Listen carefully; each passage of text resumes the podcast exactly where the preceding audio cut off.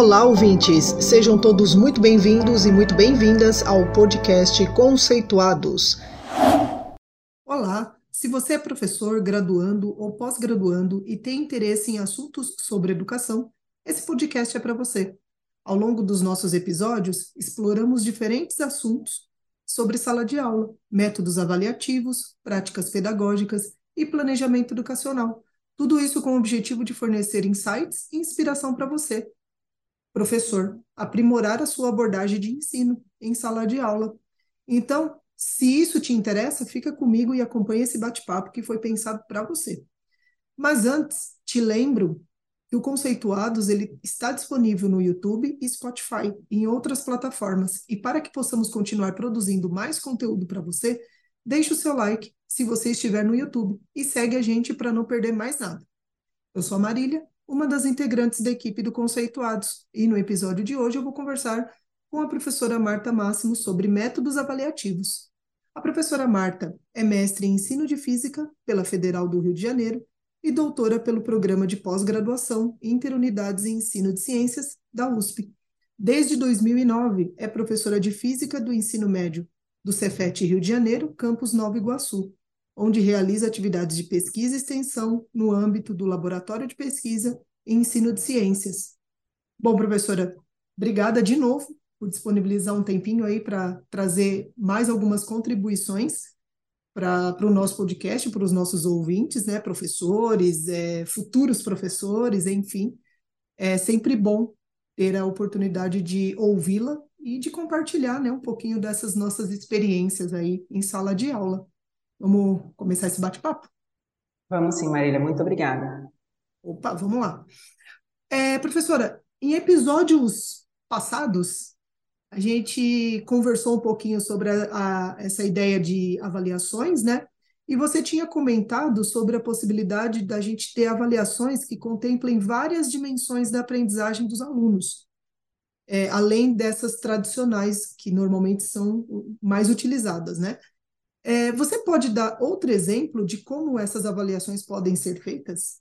Oi, Marília, sim, posso dar sim. Né? Na verdade, vou dar um exemplo de uma atividade avaliativa que, em geral, é bem diferente do que a gente costuma é, observar com os professores em sala de aula. Né? Essa avaliação eu costumo chamar de elaboração e resolução reflexivas de questões pelos estudantes. O que, que essa avaliação consiste? Ela consiste em solicitar que os alunos, considerando aquilo que eles aprenderam nas aulas, elaborem uma questão da disciplina ou da matéria que eles estão estudando. Eles também devem, numa segunda etapa, resolver essa questão que eles elaboraram. Ao final, numa terceira etapa, eles devem ainda escrever por que ou o que os levou a elaborar aquela questão. Ou seja, eles têm que fornecer uma justificativa para o fato de eles terem escolhido aquele assunto específico e elaborado a questão daquela maneira como eles o fizeram. Os estudantes realizam essa atividade em sala de aula, individualmente e sem nenhuma consulta, nenhum tipo de material e sem a ajuda do professor e dos colegas. É claro que ela pode ser adaptada é, é, para ser feita em duplas, em grupos, mas nesse caso eu estou fazendo apenas individualmente, mas também é possível é, em, outros, em outros formatos. É, os alunos podem escolher, em princípio, qualquer assunto que eles estudaram né, durante as aulas para elaborarem a questão de acordo com a orientação dada pelo professor. Pensando na prática mesmo ali da sala de aula, Quais seriam os outros detalhes em termos de funcionamento dela? Então, dependendo da disciplina, né, ou do conhecimento que está envolvido ali, a questão formulada pelo aluno, ela pode ser com uma resposta teórica, pode ser com cálculo, com algum desenho, algum esquema que ele vai produzir como resposta àquela pergunta que ele fez, né? Essa resposta a gente diz que deve ser discursiva, né, ou seja, não pode ser múltipla escolha, e ela tem que ser justificada, né?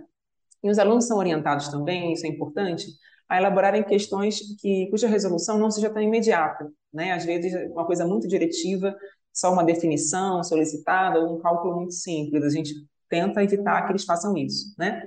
Essa atividade ela é feita em papel, né? mas nada impede que ela seja feita também virtualmente. Né? Mas, enfim, para elaborar a questão, às vezes tem que fazer um desenho, então a gente faz né, da maneira mais convencional, é, em três folhas, uma para cada etapa da atividade, a questão, a resolução e a justificativa.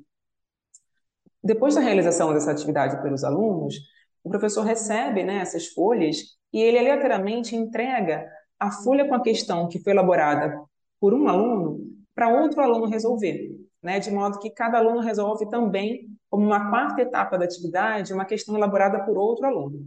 E aí, claro, né, a gente sabe que eventualmente pode não ser possível resolver a questão que foi elaborada pelo colega, né, por alguma razão, onde ela está mal elaborada, enfim. Então, também, se o aluno não conseguir resolver, ele deve explicar e justificar por que ele não conseguiu resolver a questão do colega, apontando alguma incorreção ou inconsistência no enunciado.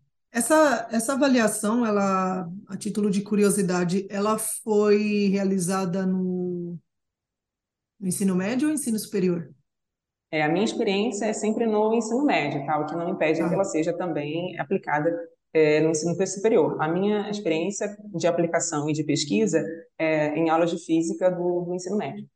Ah, tá. Não, eu estava aqui pensando enquanto você estava falando, é, que eu já vi de alguma forma, além da literatura, na verdade eu acabei lembrando de um caso é, de um colega, professor também do meu ambiente de trabalho, que tem desenvolvido tarefas assim com os alunos. Né? Porque você comentou alguma coisa é, no sentido de, de que é feito no papel, né? E nada impede de ser também feito num formato, por exemplo, digital, né? E aí eu me recordo que eu tenho uma, uma turma de alunos que um dia eu vi é, um grupo específico é, formulando questões no celular, mas era numa, tipo essas plataformas, acho que gamificadas, alguma coisa do tipo. Não tenho muita certeza, mas assim, achei interessante porque é, eu estava aqui resgatando né, essa memória. É, cai um pouco no que você trouxe. É, eles têm que quem formula, né? Né? Tem que então pensar na questão, é, por que, que a resposta é tal.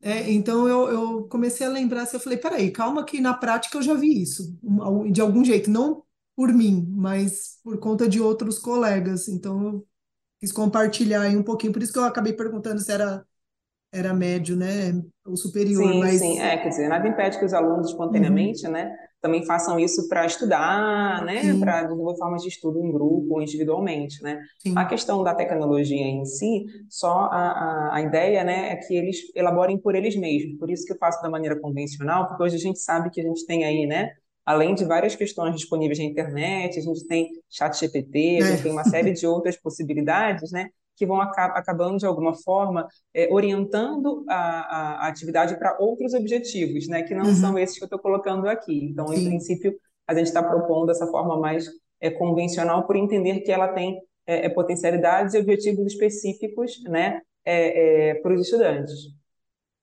É, exatamente. E, e, pensando nesses objetivos, é, quais seriam eles justificando já o uso desse formato em si, assim, quais são esses objetivos específicos?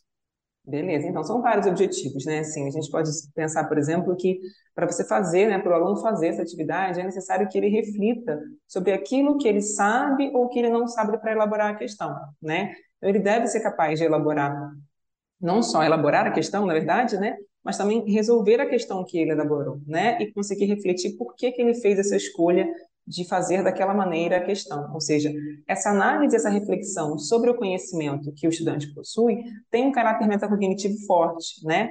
E isso também é um objetivo dessa atividade. E, além disso, né, a metacognição já foi aqui abordada em dois episódios anteriores do Conceituado. Então, também eu recomendo a leitura, a, perdão, a leitura, a escuta, né, pelos ouvintes aqui do, do podcast, que esses episódios podem também é, é, apresentar mais possibilidades de compreensão desse objetivo relativo ao aspecto metacognitivo dessa tarefa, né? Também é importante que os estudantes formulem é, situações, né, problemas, enfim, questões que deem sentido aos conhecimentos que ele está estudando na escola, né? Ou seja, pensar numa situação em que aquele conhecimento apareça, isso pode ajudar o aluno, né, a formular a sua questão. É claro que os alunos sempre também podem se inspirar em questões que eles viram anteriormente, né? ou em explicações e, e, e, exemplos que o professor deu, né? Isso é bastante é, comum de acontecer e provável, né?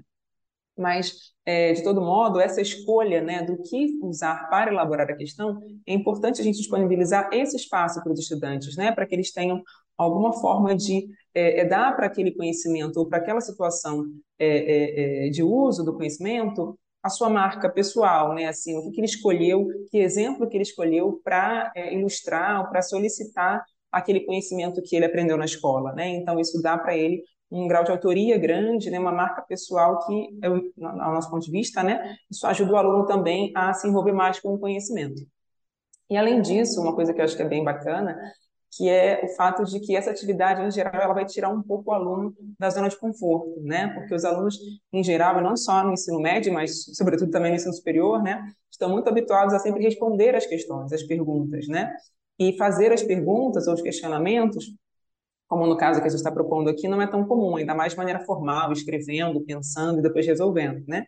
Então, além disso, essa parte é, de, de, resolução da questão do colega, né, com isso, que é a, a etapa final, seria a quarta etapa, né, o, o, aluno tem a possibilidade também de fazer uma análise crítica, né, claro que de forma respeitosa e, e por escrito, né, da questão que o outro colega elaborou. Então, ele, precisaria, ele precisa né, estar atento ao enunciado daquela questão elaborada pelo colega para saber é, se é possível de ser resolvida ou não aquela questão, né? E, em geral, essa atenção ela não ocorre nas avaliações habituais, né? Porque em geral o estudante está sempre confiando que aquele enunciado, né, que o professor elaborou e claro, de fato, professor não vai, né, em princípio errar de propósito, mas ele não está atento, né, ao enunciado. Ele sempre aceita o enunciado, em princípio, né, de uma maneira até um pouco mais passiva. E quando ele é levado a pensar no enunciado que outro colega elaborou, isso também é uma maneira né, de ele começar a analisar mais criticamente os textos e as perguntas, os questionamentos é, que ele está vivenciando, que ele está vendo ali na escola, né? Então, de alguma forma, o desenvolvimento do pensamento crítico sobre o conhecimento e as situações que dão sentido ao conhecimento também é um ponto que a gente considera é, positivo dessa atividade. Claro, a gente pode pensar também que em contextos de graduação, por exemplo, em cursos de licenciatura, né, essa atividade eu penso que ela pode ser ainda mais relevante, né, visto que professores em geral têm isso como tarefa, né, elaborar avaliações, elaborar questões, atividades, problemas, então isso pode ser também uma forma de desenvolver mais essa habilidade nos licenciados. É verdade, eu estava pensando aqui nessa questão do colocar o aluno para elaborar né, criar é, uma, uma questão, uma atividade que seja, colocar ele nessa condição, né, o quanto que realmente, né, como você bem mencionou, é, isso leva a gente a pensar nas questões metacognitivas, né? É, porque o aluno ele vai sair de uma condição é, passiva de recebimento de um, algo pronto, né? E ele vai ser o responsável por aquela atividade, né? Então, ele percebe a, a necessidade do, da clareza, né, por quanto aquilo precisa estar claro para o outro. A gente pega bastante no pé do aluno, né, principalmente ensino médio, é, quando ele precisa escrever, né? Então é, é a, a, clareza é um negócio que e assim na hora, na hora da escrita, claro, não só eles, né? Todos nós em algum momento quando a gente quer colocar ideia ali, a gente quer tentar deixar o mais claro possível. E às vezes isso não fica evidente, é né? Sim, verdade. Você se inspirou em algum tipo de trabalho da literatura? É, você conhece autores que e trabalham muito com isso? Já tem isso formalizado na literatura ou, ou não? Como que é? Como que foi essa sua experiência para chegar aí? Certo. Então, na verdade, essa atividade foi uma das atividades que eu desenvolvi no meu doutorado, né? Então, ela começou um pouco né, com essa ideia de ser um instrumento de pesquisa para o doutorado e ela acabou virando uma prática é, minha, né, como, como professora também na, na educação básica, né? E, na verdade, assim, em termos de literatura, eu confesso que eu nunca vi é uma referência explícita a isso, né? O que nós temos no ensino de ciência especificamente é essa questão da, das perguntas, né? Da formulação de perguntas tanto do aspecto argumentativo quanto da questão investigativa, né, são elementos que aparecem na, na, na literatura, né, de alguma forma assim bem geral. Mas eu particularmente me inspirei em uma professora minha que até já, já é falecida, né, professora é, do mestrado que me deu aula lá na FRJ e, e num dado momento, ela era argentina, né, professora Suzana de Souza Barros, e ela, dado momento do mestrado, ela comentou assim, a gente pergunta, a gente faz muitas perguntas para os alunos, mas a gente deixa os alunos perguntarem pouco. Né? Você já perguntou para o seu, já, já pediu para o seu aluno fazer uma pergunta? A gente tem que responder, tipo, a gente tem que responder mais ou ouvir mais e os alunos têm que perguntar mais, né? A gente tem que fazer menos perguntas e eles é que têm que perguntar. Então isso um, um pouco ficou em mim e aí no momento do meu doutorado que eu precisava de alguns instrumentos eu acabei utilizando esse instrumento de coleta. Então, assim, do ponto de vista formal, eu acho que aí o iníciozinho disso é um pouco da questão da argumentação, da questão investigativa ali da literatura, eu diria, da nossa área de ciências, né? Eu tive essa experiência com essa professora que me fez esse questionamento e que me levou a pensar sobre isso. No momento eu não, não desenvolvi e com o tempo isso, né, com o doutorado isso me me chegou de novo, né? E aí desde então eu tenho desenvolvido e melhorado essa atividade, né? A maneira como eu estou contando para vocês aqui, ela já né, avançou bastante.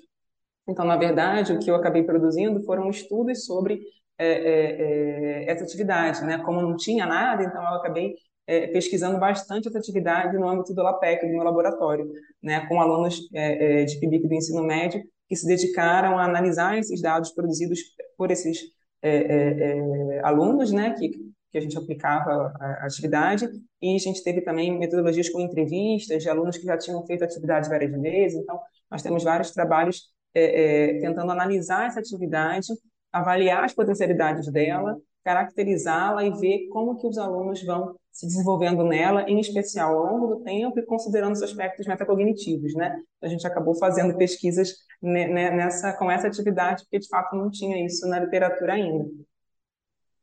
É, mas uma coisa também que me chamou a atenção aí do, do seu comentário é dessa professora que você teve teve aula, né, durante o mestrado, é, o aluno, a gente realmente, né, tem que deixar o aluno perguntar mais, né? É, mas eu vejo, às vezes, daí como uma dificuldade, ainda mais na atualidade.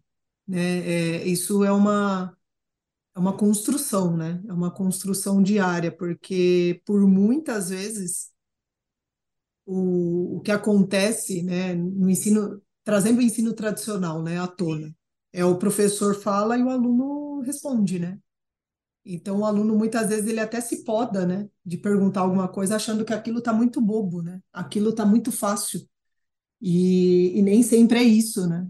Pois é, exatamente. E dessa maneira, né, a gente, essa coisa da reflexão, de parar, né, para fazer, para sentar, para ver o que, é que sabe ou não sabe. Eu geralmente aplico essa atividade no final de um certo conjunto de conteúdos, né, como se fosse uma certa retomada de tudo que foi visto ali e tal, para eles fazerem a seleção né, do assunto que eles querem abordar, de como que eles querem fazer. Então, acho que tem muitas potencialidades, né? É, é claro que quando o aluno não está acostumado, né, dá uma certa, mas qualquer atividade, né, inovadora, tipo, obviamente, né, não é tão fácil assim de, de ser resolvida, mas com o tempo a gente também chegou é, a algumas conclusões, né, sobre sobre isso.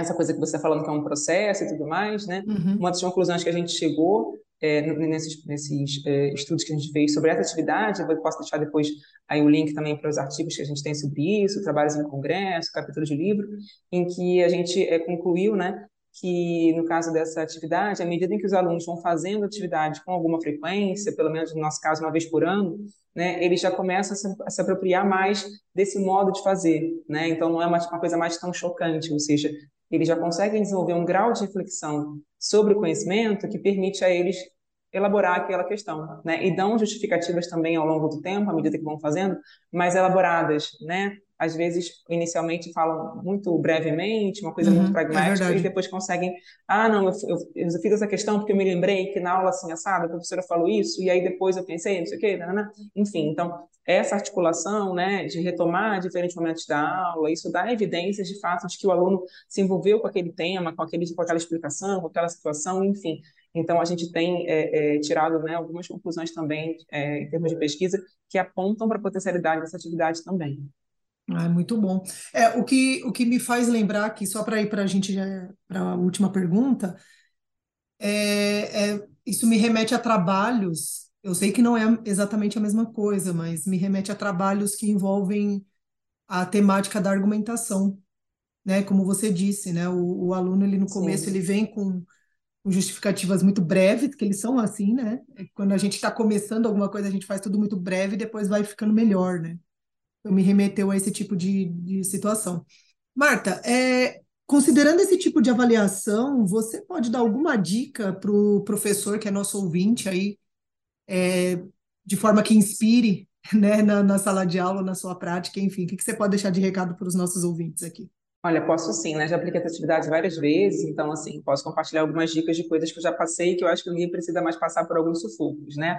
Então, uma dica para quem for aplicar essa atividade é pedir para os alunos colocarem inicialmente o nome, a turma, qualquer outra identificação que seja necessária, a escola, não sei, nas três folhas, né? Porque às vezes o aluno esquece e você fica perdido na hora de corrigir, né? Ah, e outra dica também é não unir as folhas logo no início, né? Por quê? Porque você vai ter que passar a terceira folha de um aluno para o outro, né? Então isso vai gerar depois um transtorno na hora de tirar ali o grampeador, enfim, né?